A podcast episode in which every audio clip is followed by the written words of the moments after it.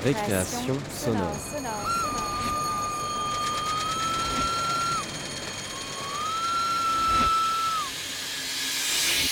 Sur Radio Campus Paris. Bonsoir, c'est Abby. L'émission de ce soir vient des étudiants de la Créadoc, enregistrée plus tôt dans l'année lors du Festival de la bande dessinée. Au programme, deux documentaires et interviews des réalisateurs Pauline Stechelin et Fabien Petitpré. Alors, si on te dit le mot chineuse, ça te fait penser à quoi Euh, Les chineuses. Euh, récupérer des objets, enfin euh, trouver des objets. euh. Chercher à avoir le plaisir de trouver. une femme qui chine partout, Ouais, la, ch- la chiante, quoi. Chiner, faire chier, quoi. dans les rues, euh, dans les magasins, partout. que ça passe de chiffonnier, ça sera pas de. C'est pas très gentil ça. Mais, Mais c'est curieux, c'est, c'est- ça fait pas un très joli nom en plus de ça. Les chineuses, une sélection des documentaires du Créadoc. Et donc euh, bonjour à toi, bonjour à vous tous, chères auditrices, chers auditeurs. On est sur Radio Adoc 101 point. Donc euh, c'est l'émission des chineuses qui ont un petit peu mal aux cheveux ce matin, mais on va y arriver. Euh, on est euh, sur le plateau avec Clémentine, Raphaël et Pauline. Salut. Fabien. Salut. Coucou, coucou. Euh, donc je rappelle le principe, hein, c'est qu'on cherche, on farfouille, on chine donc des petits docs du Créadoc euh, en lien avec la thématique du jour. Et aujourd'hui sur Radio Adoc, on va vous parler de précarité avec Pauline et Fabien. Fabien, euh, rejoins-nous si tu nous entends. Euh, voilà, qui, qui ont pas mal euh, bossé sur la question du coup à travers leur travail, leur documentaire qu'on va écouter pendant l'émission. Alors oui, parce que faut savoir euh, qu'on n'aime pas trop en faire des documentaires où tout va bien, où tout est beau, où il n'y a aucun souci. Non, c'est pas euh, c'est pas notre genre. voilà, donc on, on cherche la faille hein, pour raconter des histoires où on en bave un peu, c'est plus, c'est plus marrant. Euh, voilà, donc euh, je n'ai plus écrit euh, la fin du. Il n'y a plus rien sur Il va falloir improviser là. Voilà. Eh ben, on est très contente de recevoir Pauline Stechelin, ici présente avec nous. Euh, et on va bientôt écouter, dont on va bientôt écouter, écouter le documentaire. Oh là là, je vais y arriver. Qui s'appelle Histoire de rue. Donc, Pauline, peut-être que tu peux nous dire un petit mot sur ton, ton doc avant qu'on l'écoute, sans trop nous spoiler, si c'est possible. Hmm, je m'en souviens plus trop. Au final, c'était l'année dernière. hein, c'était loin, très très loin. Euh, peut-être euh, nous, nous raconter. euh, Enfin, tu as rencontré des, des- des per- tu as plusieurs personnages ou un seul personnage J'en ai plusieurs en fait. C'est ça. Ça a été difficile de choisir entre les différents personnages parce que je connais plein de gens à la rue, surtout à Angoulême. Voilà, donc ton documentaire voilà. en fait parle de la vie à, la, à la rue. Hmm, de la solitude surtout. D'accord. De la solitude en sortie de rue. Et euh, c'est ce que je voulais faire à la base. Et finalement, bah, ça s'est transformé en un peu. euh, Enfin, un parcours de personnes dans la rue. Histoire de rue, un documentaire de Pauline Stechelin. Moi, j'avais des potes. euh, on était à l'église pendant l'hiver. Euh, ouais, c'était l'hiver. Ouais, parce qu'il commençait à faire froid. On se mettait dans l'église, l'église de Lens, hein, donc je te parle du Nord, moi. On était à l'église, et il y avait le chauffage, on se mettait, il y a le curé qui passait, il dit tant qu'il n'y a pas de bordel, parce qu'il y en a qui piquaient les bougies, il y en a même qui piquaient les bougies. Alors, j'ai arrête de piquer les bougies, le curé il gueule, hein, c'est normal. Et puis il y a les gens qui passaient, ils nous ramenaient du poulet, ils nous ramenaient ça, ils nous ramenaient. Mais c'était l'hiver, hein. Ah ouais, on a vu. Et quand on voulait rentrer dormir, on, dormait dans une salle, hein, on dormait dans les grandes salles. hein. Donc il fallait toujours appeler le 115. Voilà. T'es où? Si t'es bourré, tu rentres pas. Non, mais c'est vrai. Si je te le dis. Et puis après, pss. des fois tu dormais devant l'hôtel de ville, des fois tu dormais là, des fois tu dormais dessus. Bah tu te démerdes. C'est là que je suis resté le plus longtemps sans abri. Putain, là, ça m'a marqué ça. Dormir sur les halles de. Bah, devant l'hôtel de ville, avec des cartons, avec mon pote, là, Régis. Je sais même pas s'il est mort, lui. Peut-être qu'il est mort que je sais même pas. Et puis euh, là, là, on dormait là et là. Mhm. Et là, le plus longtemps que je suis resté. Des gars comme lui, j'en ai rencontré par centaines du temps où j'étais bénévole. J'ai commencé à faire des maraudes à l'âge de 19 ans. Je n'aimais pas trop les études. Je voulais faire quelque chose d'autre, quelque chose d'utile. Alors, je m'étais inscrite dans plusieurs associations de lutte contre la précarité. Abribus, l'Étage, Médecins du Monde, les Restos du Cœur. Les autres bénévoles me disaient parfois que je m'investissais trop. Je dois tenir ça de ma mère. Elle est infirmière et je crois qu'elle prend aussi les choses trop à cœur. Enfin bref. Quand on travaille dans le social, il y a une limite à ne pas franchir. Et pour moi, cette limite a été franchie à la seconde où je suis tombée amoureuse d'un jeune sans-abri. Il avait mon âge, mais il avait déjà trois ans de rue derrière lui. Je voulais l'aider, mais lui, euh, il ne voulait pas s'en sortir. Et moi, je voulais pas l'abandonner, alors du coup je l'ai suivi. Et euh, c'est comme ça que je me suis retrouvée à la rue. Donc voilà, sinon bah, après, euh, en ce qui concerne l'endroit où je suis studieux par rapport à mon petit squat pour dormir le soir, bon j'ai du passage euh, avec des gens qui passent dans la rue piétonne, euh, on va dire à peu près jusqu'à 10h30 on va dire, on sort moins le quart, voire au grand maximum 11h30, minuit et demi. Mais bon après voilà tu vois, à ces heures là je dors pas, donc au contraire, ça s'appelle l'animation. ça s'appelle l'animation. Ouais. Bah, hier soir, j'avais des jeunes qui... qui chantaient en même temps quand ils passaient dans les rues. Bah, ils, chantaient des... Ah, ils chantaient des chansons paillardes, c'était énorme. Quoi. Ils entendaient du bout de la rue, puis ils les voyaient descendre, puis après ils allaient venir monter. Ils ont fait ça jusqu'à 11h30 hier soir. Je les regardé, j'ai dit putain les gars, ça va, vous avez, vous avez le moral. Franchement bien, quoi. ils étaient qu'à tout ça. Bon bah voilà mon squat, hein. Euh, c'est pas grand chose, hein. c'est tout simplement un, petit hall de magasin euh, avec les vitrines qui sont présentées devant. Euh, Il y en a deux sur le côté, une au milieu qui me protège bien du vent d'ailleurs la nuit. après il faut savoir que bon je suis abrité quand même de la pluie hein, au-dessus de ma tête, heureusement pour moi. Sinon des fois quand il pleut les nuits seraient longues, très longues même. Euh, et puis bon, ben, euh, c'est un magasin qui est fermé, on va dire, d'à peu près peut-être 5, 5 ans, voire 7 ans en moyenne. Puis bon, euh, on va dire que j'y suis bien, quoi. Ma première nuit à la rue, je l'ai passée à l'entrée d'un magasin de luxe, Hugo Boss. C'était un soir d'août et il ne faisait pas trop froid. De temps en temps, quelques personnes passaient devant nous. Certains ne nous voyaient pas, D'autres jetaient des regards, certes furtifs, mais qui en disaient long. Si jeune et à la rue, comment est-ce que c'est possible Les pauvres? Pendant ce temps-là, dans ma tête se bousculaient mille interrogations. Ma première pensée était pour mes parents. La fatigue m'assommait, mais tous mes sens étaient en éveil. La lumière des réverbères et des vitrines m'empêchait de fermer l'œil. Il y avait aussi tout ce bruit le passage des trams et des voitures, le claquement des portes, les bruits de pas résonnant dans la rue. Le genre de bruit qu'on qu remarque même pas en pleine journée. Mes revenus sont le RSA. Pour l'instant, euh, je touche le RSA et ben, je voudrais bien avoir un salaire comme j'avais avant. J'ai toujours travaillé avant et, et, je suis arrivé dans cette ville qui est nouvelle pour moi et parce que je me suis séparé avec euh, la mère de ma deuxième fille. Et euh, pour ne pas la voir euh, et la croiser assez souvent, qui me fera mal, ben, j'ai changé changé de ville pour un nouveau départ. Alors je fais la manche en disant bonjour et au revoir aux personnes qui passent devant moi. Et euh, je me mets euh, assis de temps en temps. Ou alors euh, je me mets des fois debout aussi. Mais je ne demande pas d'argent aux gens, c'est eux qui donnent ce qu'ils veulent. C'est un respect, c'est un respect de soi-même et respecter les gens aussi. Ne pas les agresser. Et... Même si je tape la manche, même si les gens ils tapent la gueule quand je leur demande un peu de sous, et c'est leur donner un petit peu de sourire quoi. Parce que tu regardes la plupart des gens de maintenant quoi, ils tirent tous la gueule.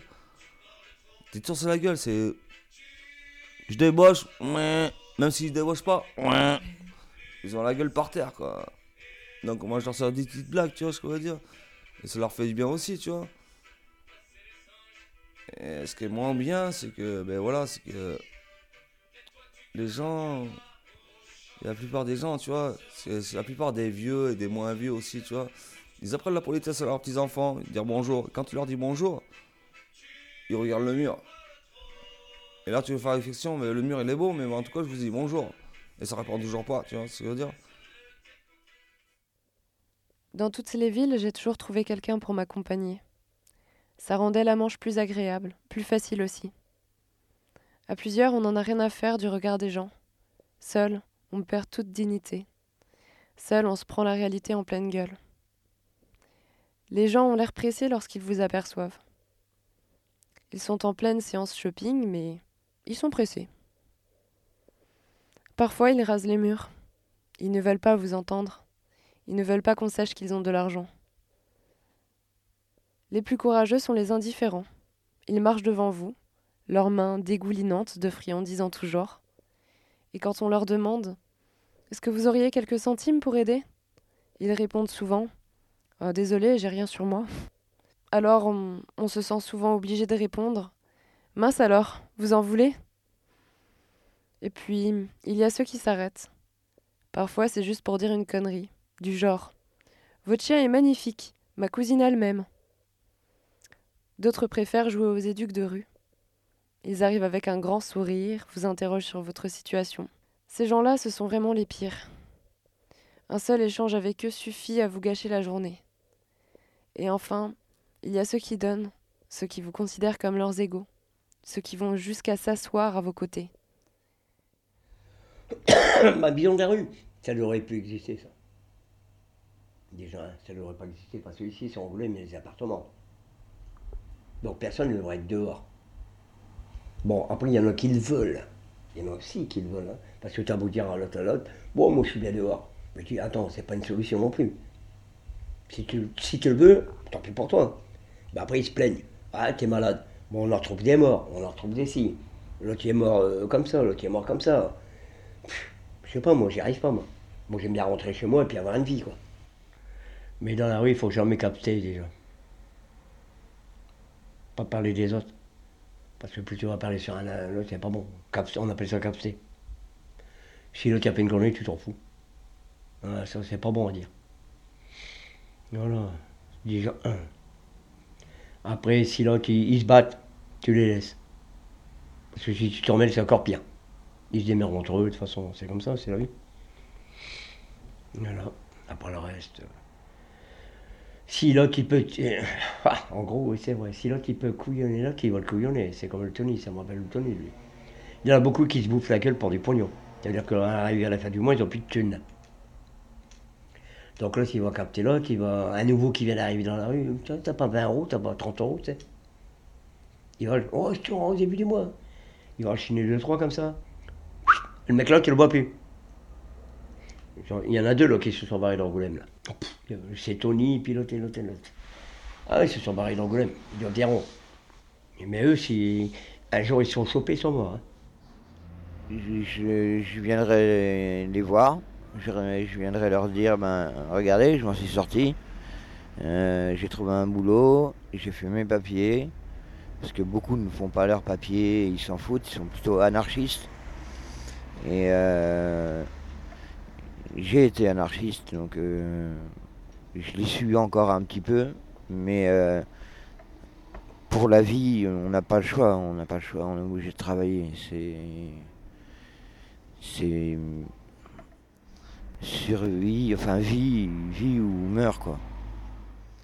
Et euh, si, j'y viendrai voir quand même les gens de la rue, parce que par rapport à mon travail, aide, c'est justement le but.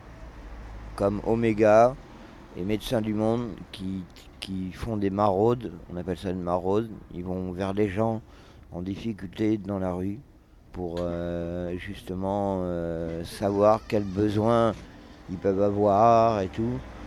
Et là, ce sera moi à mon tour ben, de, de les aider et euh, ben, de leur donner un peu d'argent quand je le pourrai à certaines personnes. Surtout ceux qui ne boivent pas et qui fassent pas ça pour la drogue non plus. Quoi. Les drogués, ceux qui sont là pour boire, et ben c'est. Voilà, eux, on, on peut pas, pas les aider s'ils mettent pas leur volonté. euh, ils n'ont pas envie de changer. Donc beaucoup, beaucoup de la rue sont comme ça. Pas tous. Un jour, je lui ai proposé d'emménager avec moi. Il a refusé de suite, à cause de la SNCF. Il avait passé trois ans de sa vie à frauder et les amendes s'accumulaient. Il ne voulait pas les payer. Il voulait rester invisible.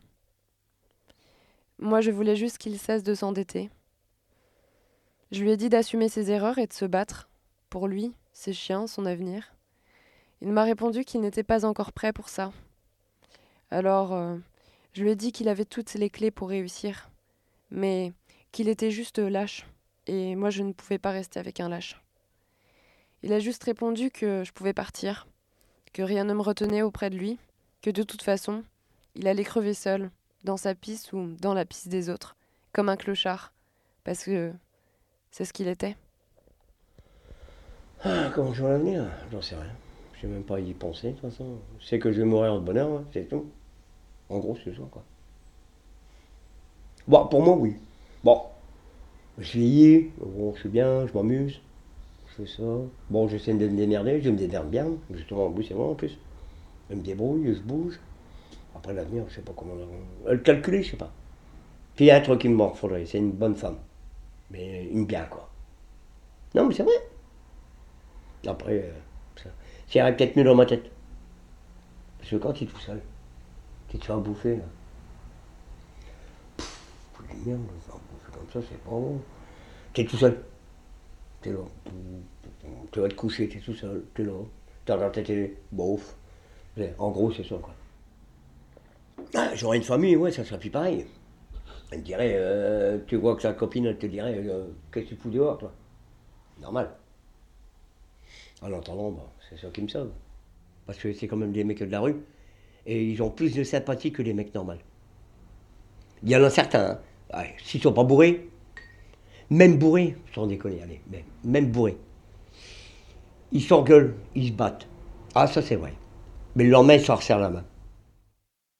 Et euh, les gens que je côtoie tous les jours, euh, ben, sur Angoulême, c'est. euh, quand il y a des moments que je peux, je peux pas taper la manche, je peux pas rester tout seul, tu vois. Je suis obligé d'être euh, à côté d'eux, tu vois. Puis, mais en fait, je discute sans plus, tu vois. C'est. Faut pas être tout seul, tu vois. C'est pour être tranquille, pour écouter ce qu'ils racontent comme conneries, tu vois. Pour essayer de les reprendre aussi sur scène, tu vois. nan, nan, nan, c'est- euh, ça me fait rigoler, moi jamais d'être à côté d'eux parce qu'ils me font rigoler. Parce que voilà, ils parlent toujours de la même chose. Tous les jours, tous les jours, tous les jours, tous les jours de la même chose, quoi. Donc ils parlent de drogue, de, des gens, et puis drogue et des gens, drogue et des gens. Et puis moi je suis à côté, je rigole, et je rigole, et je rigole. Il y a un an, je traversais la rue sans les voir. Puis, j'ai ouvert les yeux. Je me suis approchée. Je me suis accrochée. Désormais, je ne peux plus traverser la rue sans m'arrêter. Et à chaque fois que je me rends au centre-ville, un sentiment d'excitation, de joie s'empare de moi. Mais ce n'est qu'un écran de fumée. Au fond, la solitude me transperce.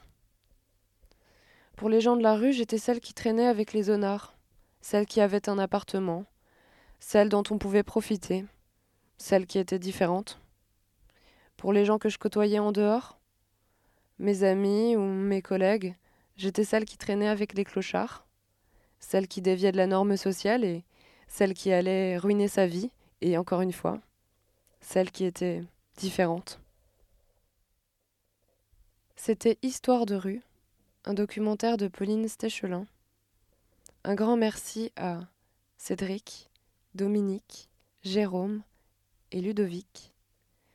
Créadoc, Angoulême, décembre 2016. Vous êtes toujours à l'écoute du 101.1 et de Radio Adoc.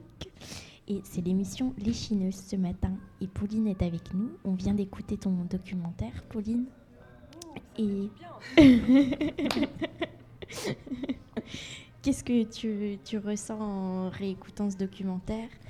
Et moi, j'aurais une question sur, euh, sur la, confiance que tu as réussi à gagner avec euh, les personnes qui vivaient à la rue et sur le fait que toi-même tu as vécu cette expérience. Est-ce que tu penses que ça a aidé dans, dans votre relation? Est-ce que ça, ça les a mis en confiance? Alors déjà, ça fait bizarre de réécouter ça. J'ai l'impression d'avoir été nulle sur tous les points. Après, euh, euh, sur la confiance, euh, c'était euh, difficile parce que du coup, on avait plus un rapport amical. Et eux, ils comprenaient pas trop pourquoi je faisais ça sur eux. Donc ça a été compliqué de prendre du recul aussi parce que moi je suis comme une éponge avec les gens. Et c'est vrai qu'on s'est très vite confié à moi et que moi je partais dans toutes les directions au final. Donc c'était difficile de garder un angle. Mais vous étiez amis avant que tu entreprennes le travail du documentaire? Ben, je pense un peu comme tout le monde, j'ai essayé d'abord de tisser des liens avec eux, et puis, euh, et puis après, euh, j'ai seulement posé la question, et euh, il y a juste une seule personne que j'ai abordée comme ça, en mode documentaire, et cette personne-là, voilà, elle, a sorti des généralités, voilà, comme si j'étais un peu la journaliste face, face à son client, on va dire. Donc ça m'a pas trop plu.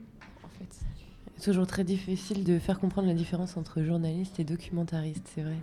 Euh, moi, j'avais une question sur euh, le lieu de tournage. Je me demandais, est-ce que tu les as du coup interviewés dans la rue ou dans un appartement? Comment, comment tu t'y es prise? Bah, étant donné que c'était difficile euh, pour moi avec mes deux chiens de me trimballer euh, tout mon matériel dans la rue et qu'à chaque fois c'était des conditions euh, de tournage un peu euh, difficiles, il pleuvait, etc. Et ben du coup je les ai invités euh, dans, dans- dans mon appartement, euh, les premiers, et après je suis sortie dans la rue pour prendre des sons d'ambiance en fait. Et euh, bah, c'est là que ça coince un peu, c'est que le rapport euh, bah, entre euh, le, bah, le personnage du doc et puis euh, le documentariste, on va dire, ça, voilà, j'in- j'invite les gens chez moi, donc ça veut dire que je leur accorde une certaine confiance et ça crée des ambiguïtés. Donc, euh, Surtout que tu as un rapport assez euh, personnel au sujet. D'ailleurs, on l'entend grâce à ta voix off que tu as rajoutée. Euh, Est-ce que tu peux nous parler de l'envie de mettre aussi ta voix et ton histoire dans, dans ce documentaire? Euh, ouais, parce que c'était un peu euh, comme une thérapie, au final, euh, d'un passage euh, que j'ai ouais, vécu ou que je continue à vivre avec bah, du coup, une personne en particulier. Voilà, j'ai passé deux ans à travailler avec les gens de la rue via Médecins du Monde, les associations, Resto du Cœur, etc. Après, j'ai rencontré bah, des, gens de mon âge, en fait. Et je voulais savoir ce que c'était en fait de vivre cette vie-là, si c'était un choix, si c'était par défaut, si c'était. J'essayais de comprendre. Et euh, au final, c'est un milieu qui m'attire euh, vraiment parce que c'est euh, ça, te rend libre en fait.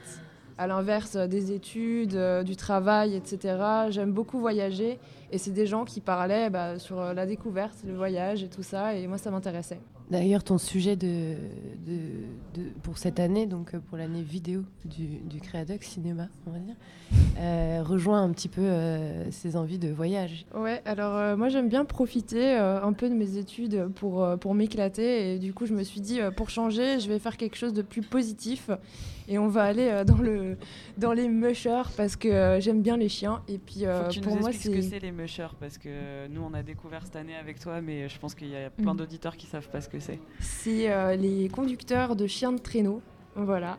Et donc euh, ils traversent, enfin pour moi le musher c'est un aventurier euh, qui euh, traverse la Sibérie avec ses chiens. Euh, c'est le gars super costaud, super beau, euh, voilà, qui fait rêver toutes les filles. Et euh, du coup, euh, voilà, c'est un, milieu qui m'intéresse, entre guillemets. Et puis, euh, je me suis dit, allez, je vais prendre mon traîneau, mes chiens, et puis j'y vais avec eux. À la base, je voulais partir en Suède. Je voulais me payer des vacances en Suède. Mais apparemment, les gens sont pas trop d'accord avec moi. Et pour rester sur quelque chose de positif aussi, il me semble que ton documentaire donc, a, fait, a été adapté aussi avec les, les, les étudiants de, de l'MK en film d'animation, en cours film d'animation. Il me semble que tu as reçu, vous, avez reçu un, un prix pour euh, ce film. Ouais, moi je pense surtout à l'argent au final. Après, euh, on s'est partagé en trois, donc finalement on l'a pas trop vu euh, sur notre compte bancaire, quoi. Mais euh, c'était quel prix euh C'était le premier prix euh, national. euh, Premier prix Ouais, c'était génial. Enfin, sur le coup, j'ai bien stressé au moment de faire euh, mon discours. D'ailleurs, j'ai juste pensé à l'apéro tout de suite après. euh. Et tu peux nous parler un peu justement de ce film d'animation? Bah, en fait, c'est juste un bout d'interview. Donc, la première personne euh, du coup qui est passée dans le doc, là, Dominique. Et euh, voilà. qui est plus ont- âgé, je crois. Ouais, et Et ouais. qui, euh, qui euh, soi-disant, aurait fait euh, plus de rues que les autres. Et puis, bah, il avait euh, un rapport euh, très euh, particulier à la rue, en fait. Parce que c'était un mec qui vivait en appart, enfin, qui vit probablement toujours à Angoulême en appart, et il continue à squatter, en fait, avec les gens de la rue. Et du coup, je me suis intéressée à lui parce que je trouvais que les gens ont du mal à comprendre pourquoi certaines personnes qui touchent des aides et euh, qui travaillent réussissent à se retrouver quand même dans la rue à faire la manche. Donc c'est un peu bizarre, hein, le gars il gagne sa vie et tout, et puis pourtant il squatte avec les autres. En fait c'était juste parce qu'il était seul, et euh, il avait besoin, bah, comme il dit, euh, d'une petite femme pour, bah, pour sortir de la merde en fait. Et euh, c'est vrai que la sortie de rue, c'est souvent difficile parce que tu passes tes journées euh, à être euh, en compagnie d'autres personnes, des mauvaises ou des gens comme ça, des passants, quoi. Et du coup, ben, tu te retrouves très vite en dépression entre les quatre murs de ton appartement et c'était un sujet qui m'intéressait. Et est-ce que ce film, il est visible quelque part? Est-ce qu'on peut le voir sur Internet ou... Franchement, je sais pas du tout, Clémentine. Alors, il me semble que l'MK met les, les films en ligne. D'ailleurs, je me souviens de la mise en image de ton documentaire qui est euh, assez belle puisque c'est avec différentes techniques. Il y a des, des journaux, c'est ça? Vous avez repris les journaux euh, bah, que, que les personnes à la rue souvent utilisent pour se tenir chaud aussi. Et puis, enfin, voilà. Et, et là-dessus, on avait un petit personnage animé qui, euh, qui bougeait, si je me rappelle bien. Ouais, ouais, c'est ça, je crois. Ouais, les, les gars, ils ont bien travaillé. euh, ils ont décidé de faire euh, quelque chose d'un plus, d'un peu plus euh, politique comme ça, qui correspondait plus à leurs idéaux. En fait, je les ai laissés euh, faire euh, en fonction de leur imagination, de leurs euh, envies. J'ai pas beaucoup dirigé euh, le travail en fait, donc euh, je peux pas trop en parler. D'accord, donc euh, c'est Yann Lebot et. Et euh, Elliot. Et Euh, Elliot, oui, c'est ça. Et ça porte le même nom C'est Histoire de rue aussi? Ouais. Ok. Merci Pauline. Merci pour, beaucoup. euh, Merci, oui. Mais rien.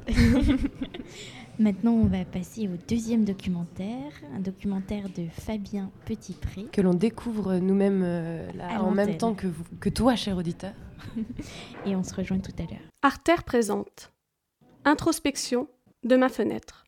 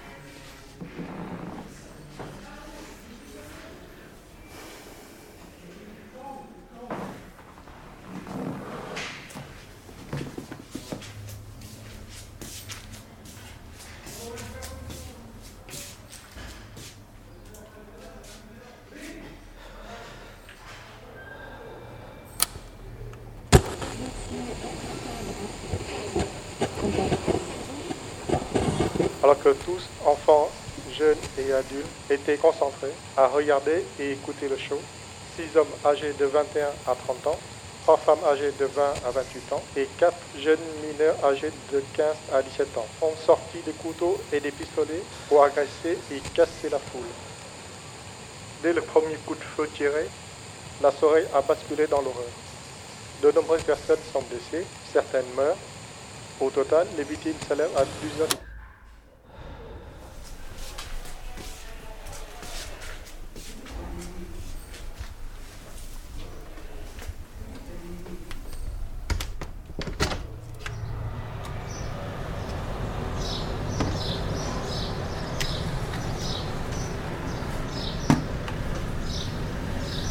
Depuis plusieurs semaines, je vois de ma fenêtre des rassemblements de tout un tas de personnes de tout âge qui s'organisent en petits groupes pour discuter. Cela dure chaque soir jusqu'à tard dans la nuit. L'un des groupes dispose d'un haut-parleur et assez souvent arrive à mobiliser l'attention d'un plus grand nombre. De là où je suis, je peux bien souvent suivre le discours. L'animateur évoque des problèmes qu'actuellement notre société rencontre.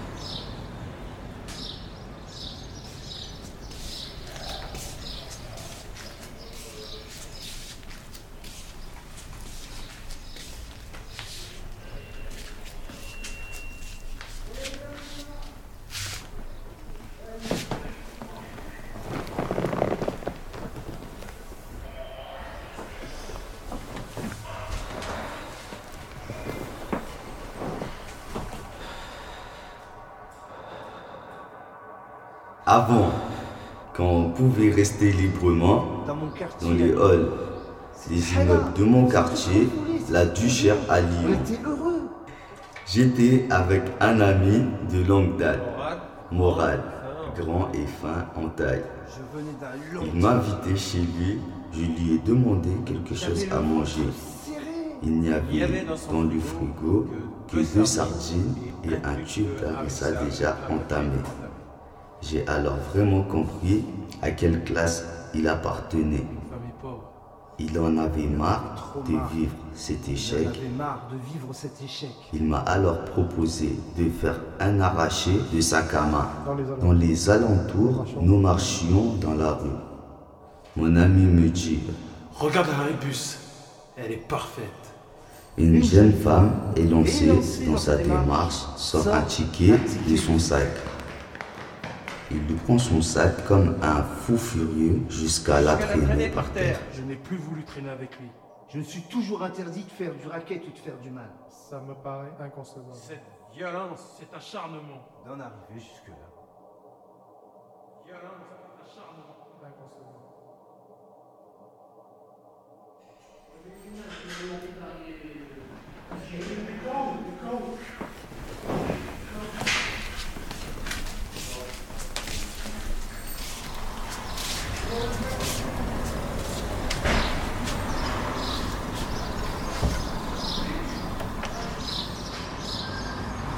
La place est pleine de sang et bruit divers.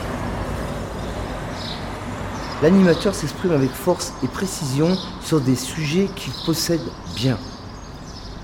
Mais je vois la difficulté qu'il a de transformer son action en véritable dialogue. Si des personnes accèdent à l'estrade, certaines, une fois le micro en main, n'arrivent pas vraiment à dire quelque chose de convaincant. Ou parfois leur propos ne correspond pas au thème en cours.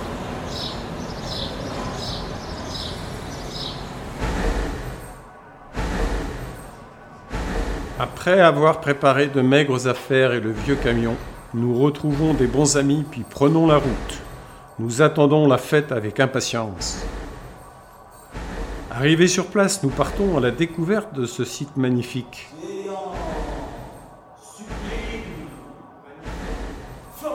La soirée commence bien, ça boit de gauche et de droite, et ça fume dans tous les sens, et ça mange de partout. Tout en haut de la montagne, nous contemplons une vue immense sur la vallée et sur les sommets aux alentours. C'est extra. Nous accédons à la plus grande scène, là où il y a les meilleurs DJ. Jeux de lumière, écran géant, avec une très bonne qualité d'image. Des visuels psychédéliques qui défilent sur le rythme de la musique endiablée. Et cette impression de bouger tout seul, avec les vibrations envoûtantes. Nous dansons pendant des heures, la soirée passe vite. Que de sensations entre la fatigue de la route, l'excitation d'être arrivé, la joie, la fête, la foule.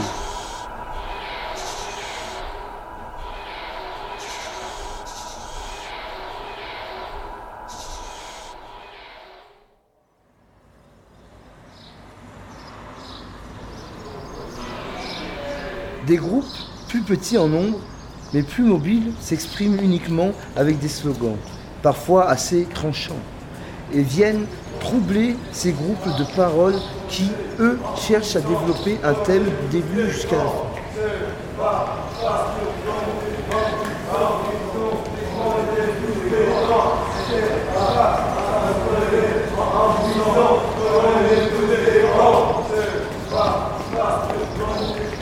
Plus la nuit avance, et plus je sens de l'excitation générale ici et là. Certains, par groupes encore plus petits, masqués et cagoulés, courent partout et crient n'importe quoi.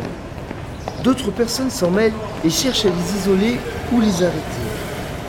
Et inévitablement, dès que les bagarres démarrent ici et là, accompagnés de destruction de matériel divers, des groupes de policiers, jusque-là cachés ou dissimulés dans les rues voisines, se mettent à charger cette minorité.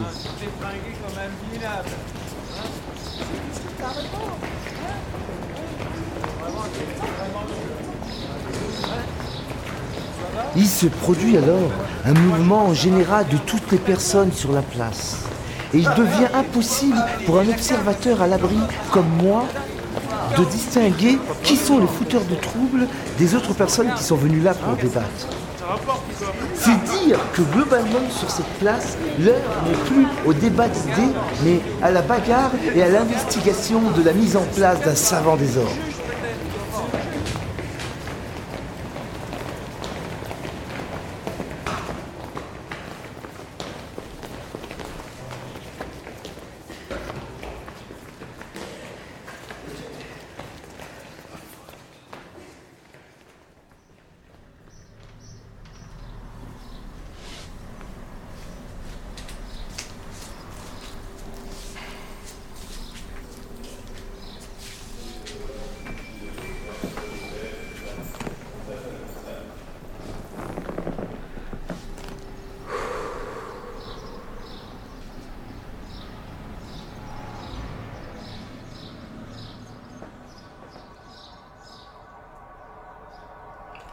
Lors d'une soirée, un individu me provoque par des petits gestes, des petits mots pour m'intimider. Ça va. Hein Ça va. Il sait très bien que je ne vais pas bouger un doigt, et il en profite pour insister jusqu'à ce que je craque. Tu dégages des odeurs étranges. Les autres personnes qui assistent aux provocations me demandent pourquoi je ne passe pas à l'acte. Je reste très calme et réponds simplement par un grand sourire. Ah, mais c'est beau.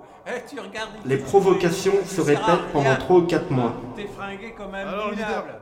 Hein Et c'est répondu. Un soir, j'interviens pour calmer les personnes excitées. J'aperçois alors l'individu en question se faire mettre en pièces. Il a pris des coups à cause de ses mauvaises habitudes de provocation gratuite. Depuis, je ne l'ai jamais revu. Ça va. Je mène mon enquête auprès des gens qui connaissent ce fameux individu. Je finis par apprendre qu'il cherchait à toucher une pension en se faisant taper, puis en déposant une plainte. Avec un peu de chance, je pourrais rentrer dans ta poche. J'ai su garder mon calme, malgré les provocations incessantes. Bah ça va alors. C'est ce qui m'a sorti du piège.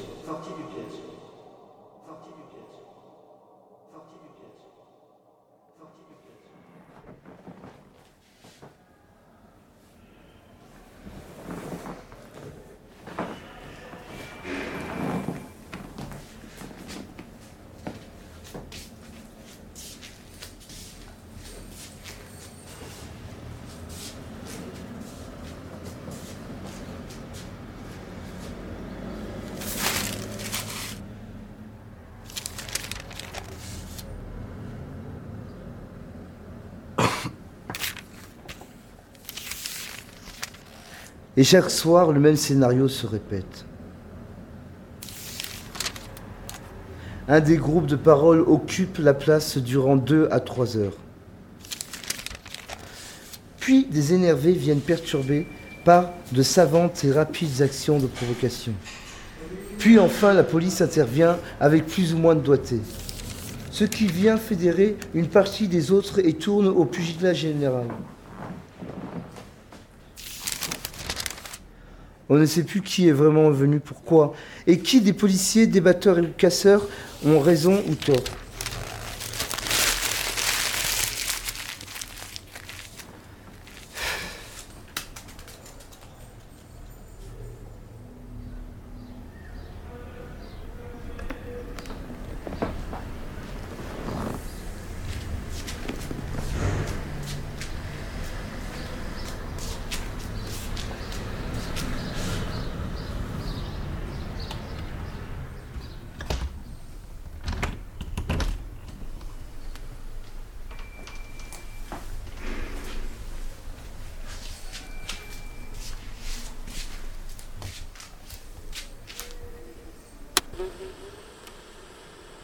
Soleil, comme de l'émission. Euh, vraiment placé euh, comme il faut.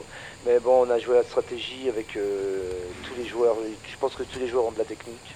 Donc, euh, je dirais- invités. Évidemment. On était jeunes, on était cons. Mais quelle belle époque.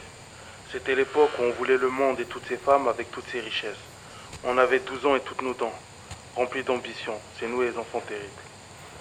On était une bande de copains. On dormait ensemble, mangeait ensemble, riait ensemble et bien sûr pleurait ensemble. Dans l'illégal ou pas, ce qui nous importait, c'était de briller. Rien d'autre que de briller, tout en restant loyal à nous-mêmes. Je me rappelle ces journées où on quittait la cité pour aller piller le centre-ville. On volait les fruits des marchands, les habits, les chaussures, sans jamais s'y reprendre. Parce qu'on était minutieux. Faut pas nous en vouloir, on était jeunes et cons. Je pourrais vous parler toute une vie de cette belle bande de copains. Mais je préfère égoïstement garder mes meilleurs souvenirs pour moi. Tu veux une fin? Il n'y en a pas. Je suis en prison, je ne suis pas le... La Formule 1, c'est quelque chose qui me passionne beaucoup. Depuis que j'ai lu l'histoire du grand champion du monde de la Formule 1, Loda, j'ai toujours voulu faire ça parce que j'adore les machines, la vitesse et le public aussi est fantastique. Un rêve, quoi. Mais le rêve est virtuel, abstrait, quelque chose qu'on n'a pas les moyens de réaliser. C'est impossible. Pour moi, le rêve, c'est quelque chose que l'on pense, qu'on aimerait faire, vivre, une envie, le plaisir, le bien-être. Moi, je ne rêve pas. Je n'ai pas de rêve. Je n'arrive pas à rêver. Mais c'est quand on ne cherche pas qu'on trouve. Yeah.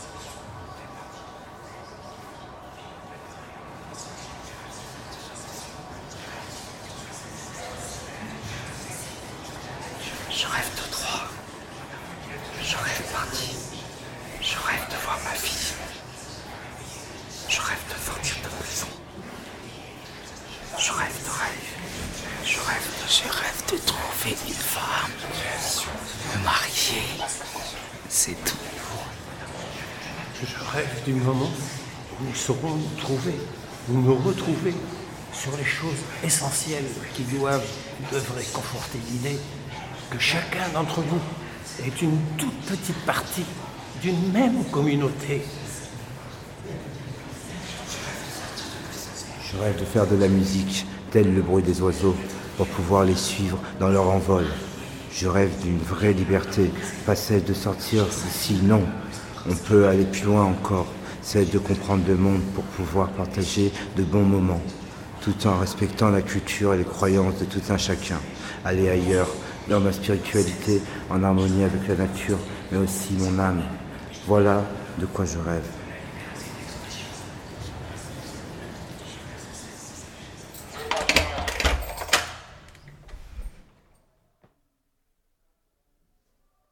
Le numéro 5483K de la cellule numéro 3. C'était Introspection de ma fenêtre, une création sonore collective réalisée dans le cadre d'un atelier écriture-théâtre-son au sein de la maison d'arrêt de Guéret. Euh, on est de retour euh, sur le plateau de Radio Haddock pour l'émission des Chineuses et Fabien nous a rejoint. Euh, on vient d'entendre le documentaire Introspection de ma fenêtre. En fait, moi, ce que je voulais savoir pour commencer, enfin, du coup, c'est dit à la fin euh, par euh, la, la voix qui, qui présente au générique euh, un peu la démarche, mais euh, on le comprend assez, enfin, vraiment progressivement pendant le doc. Le mot prison, il arrive tard, mais du coup, est-ce que tu peux nous parler un peu de l'atelier? Comment tout ça a été mis en place? Eh ben ouais, du coup, euh, bonjour à tous. Salut, salut.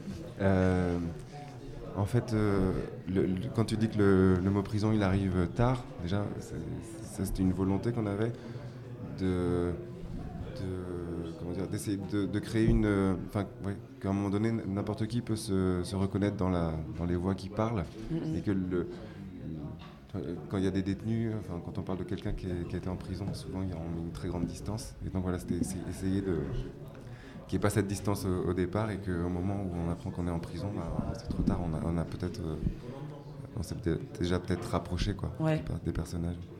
Voilà. Après, donc du coup, c'était un atelier. Euh, on, est- on a eu une démarche où on a commencé par des- un atelier d'écriture. Euh, on était deux intervenants. Et donc l'autre intervenante, Gaëlle, elle était sur le. Elle metteuse en scène, elle fait des, des ateliers de théâtre. Donc voilà, on a eu une démarche de un petit peu d'écriture et après de mise en scène théâtrale. Et on s'est posé la question avec euh, après avec les participants, bah, comment en- de cette euh, écriture on la met en son, on crée des ambiances. C'était euh, et donc après c'est eux qui ont pris les sons. Tous les sons qui sont utilisés sont pris dans l'univers où on était. On a utilisé trois salles, une salle de classe, une salle de bibliothèque et puis une salle d'activité qui était très résonante. Et voilà donc l'idée il y avait l'écriture, ensuite la découverte du son et puis bah, comment on peut raconter des histoires avec ça quoi. Et il y a aussi un, un travail euh, d'électroacoustique, si je ne m'abuse. Ouais, c'est ça, mais c'est pareil, c'est euh, les, participants qui l'ont fait. En fait, j'ai essayé de, les amener. La première fois qu'ils ont pris un micro et qu'ils ont mis le casque, il y a eu des réactions qui étaient géniales parce que d'un seul coup, de, l'intérieur de la prison, par exemple, on passait la perche par euh, la fenêtre et puis on entendait les oiseaux. Ils sont assez présents euh, dans, le, dans, le- doc, quoi. Et donc c'était, voilà. Donc on est parti vraiment d'une découverte du son. Et donc après, euh, euh, sur, certaines séances, voilà, moi je me mettais avec, euh, un ou deux et puis je leur, sélectionnais des sons très simples. Je leur montrais quelques effets voilà, qu'ils essayent de, les transformer, de les assembler. Et donc ensuite au montage final, je suis parti de leur création sonore pour les, retoucher un peu, les, rallonger, les, réduire. Mais, mais l'écriture, elle partait de quoi? Parce que finalement, euh, les, les textes qui sont lus, ils parlent pas, ils parlent surtout de l'extérieur, je trouve. Enfin, j'ai- j'avais l'impression. Ouais, on n'est pas parti de. On n'a pas voulu parler de leur quotidien.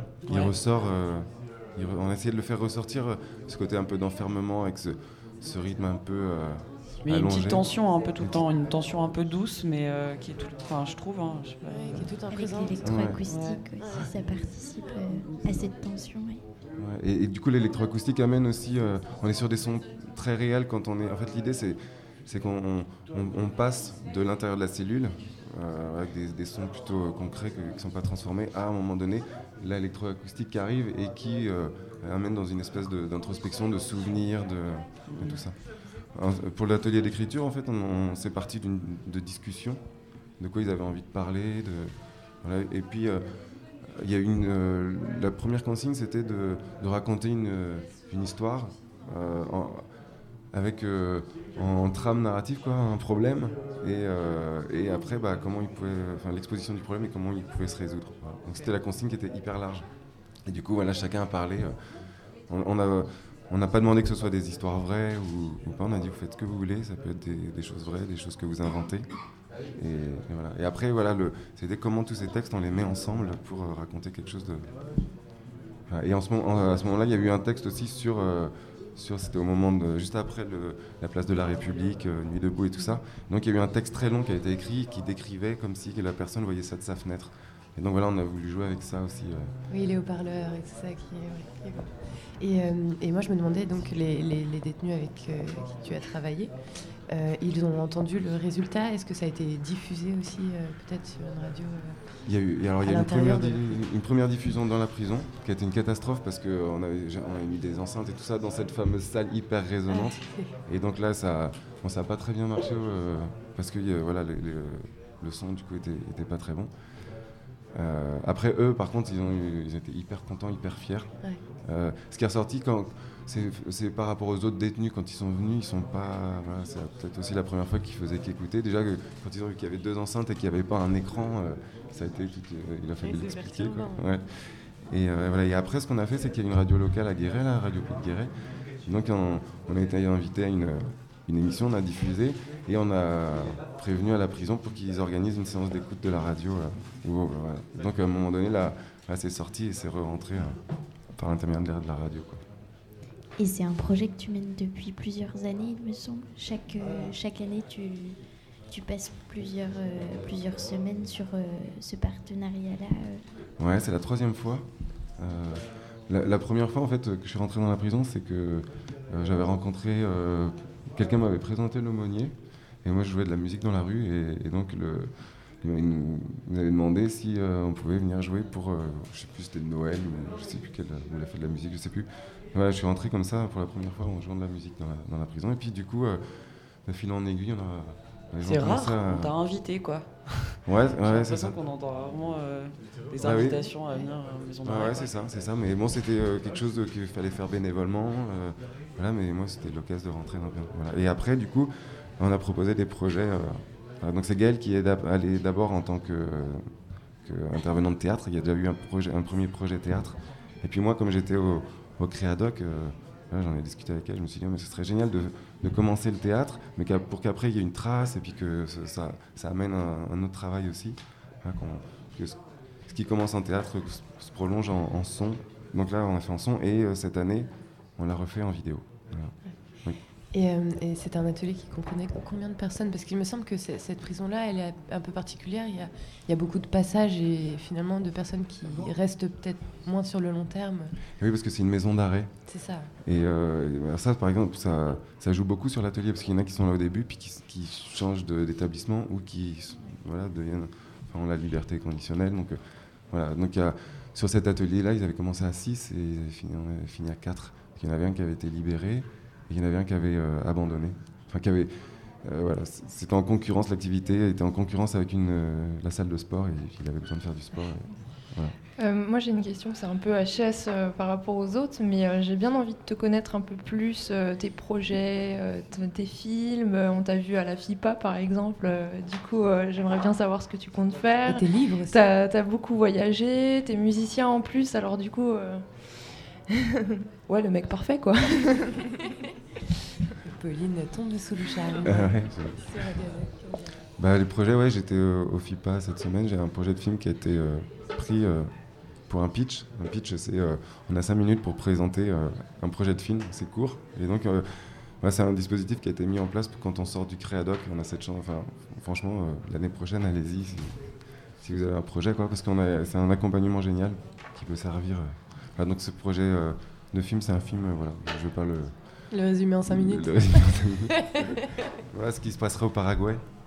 Euh, voilà, sur euh, une petite fenêtre démocratique qui s'est ouverte il y a quelques années et, et les gens qui ont permis euh, à cette fenêtre de s'ouvrir.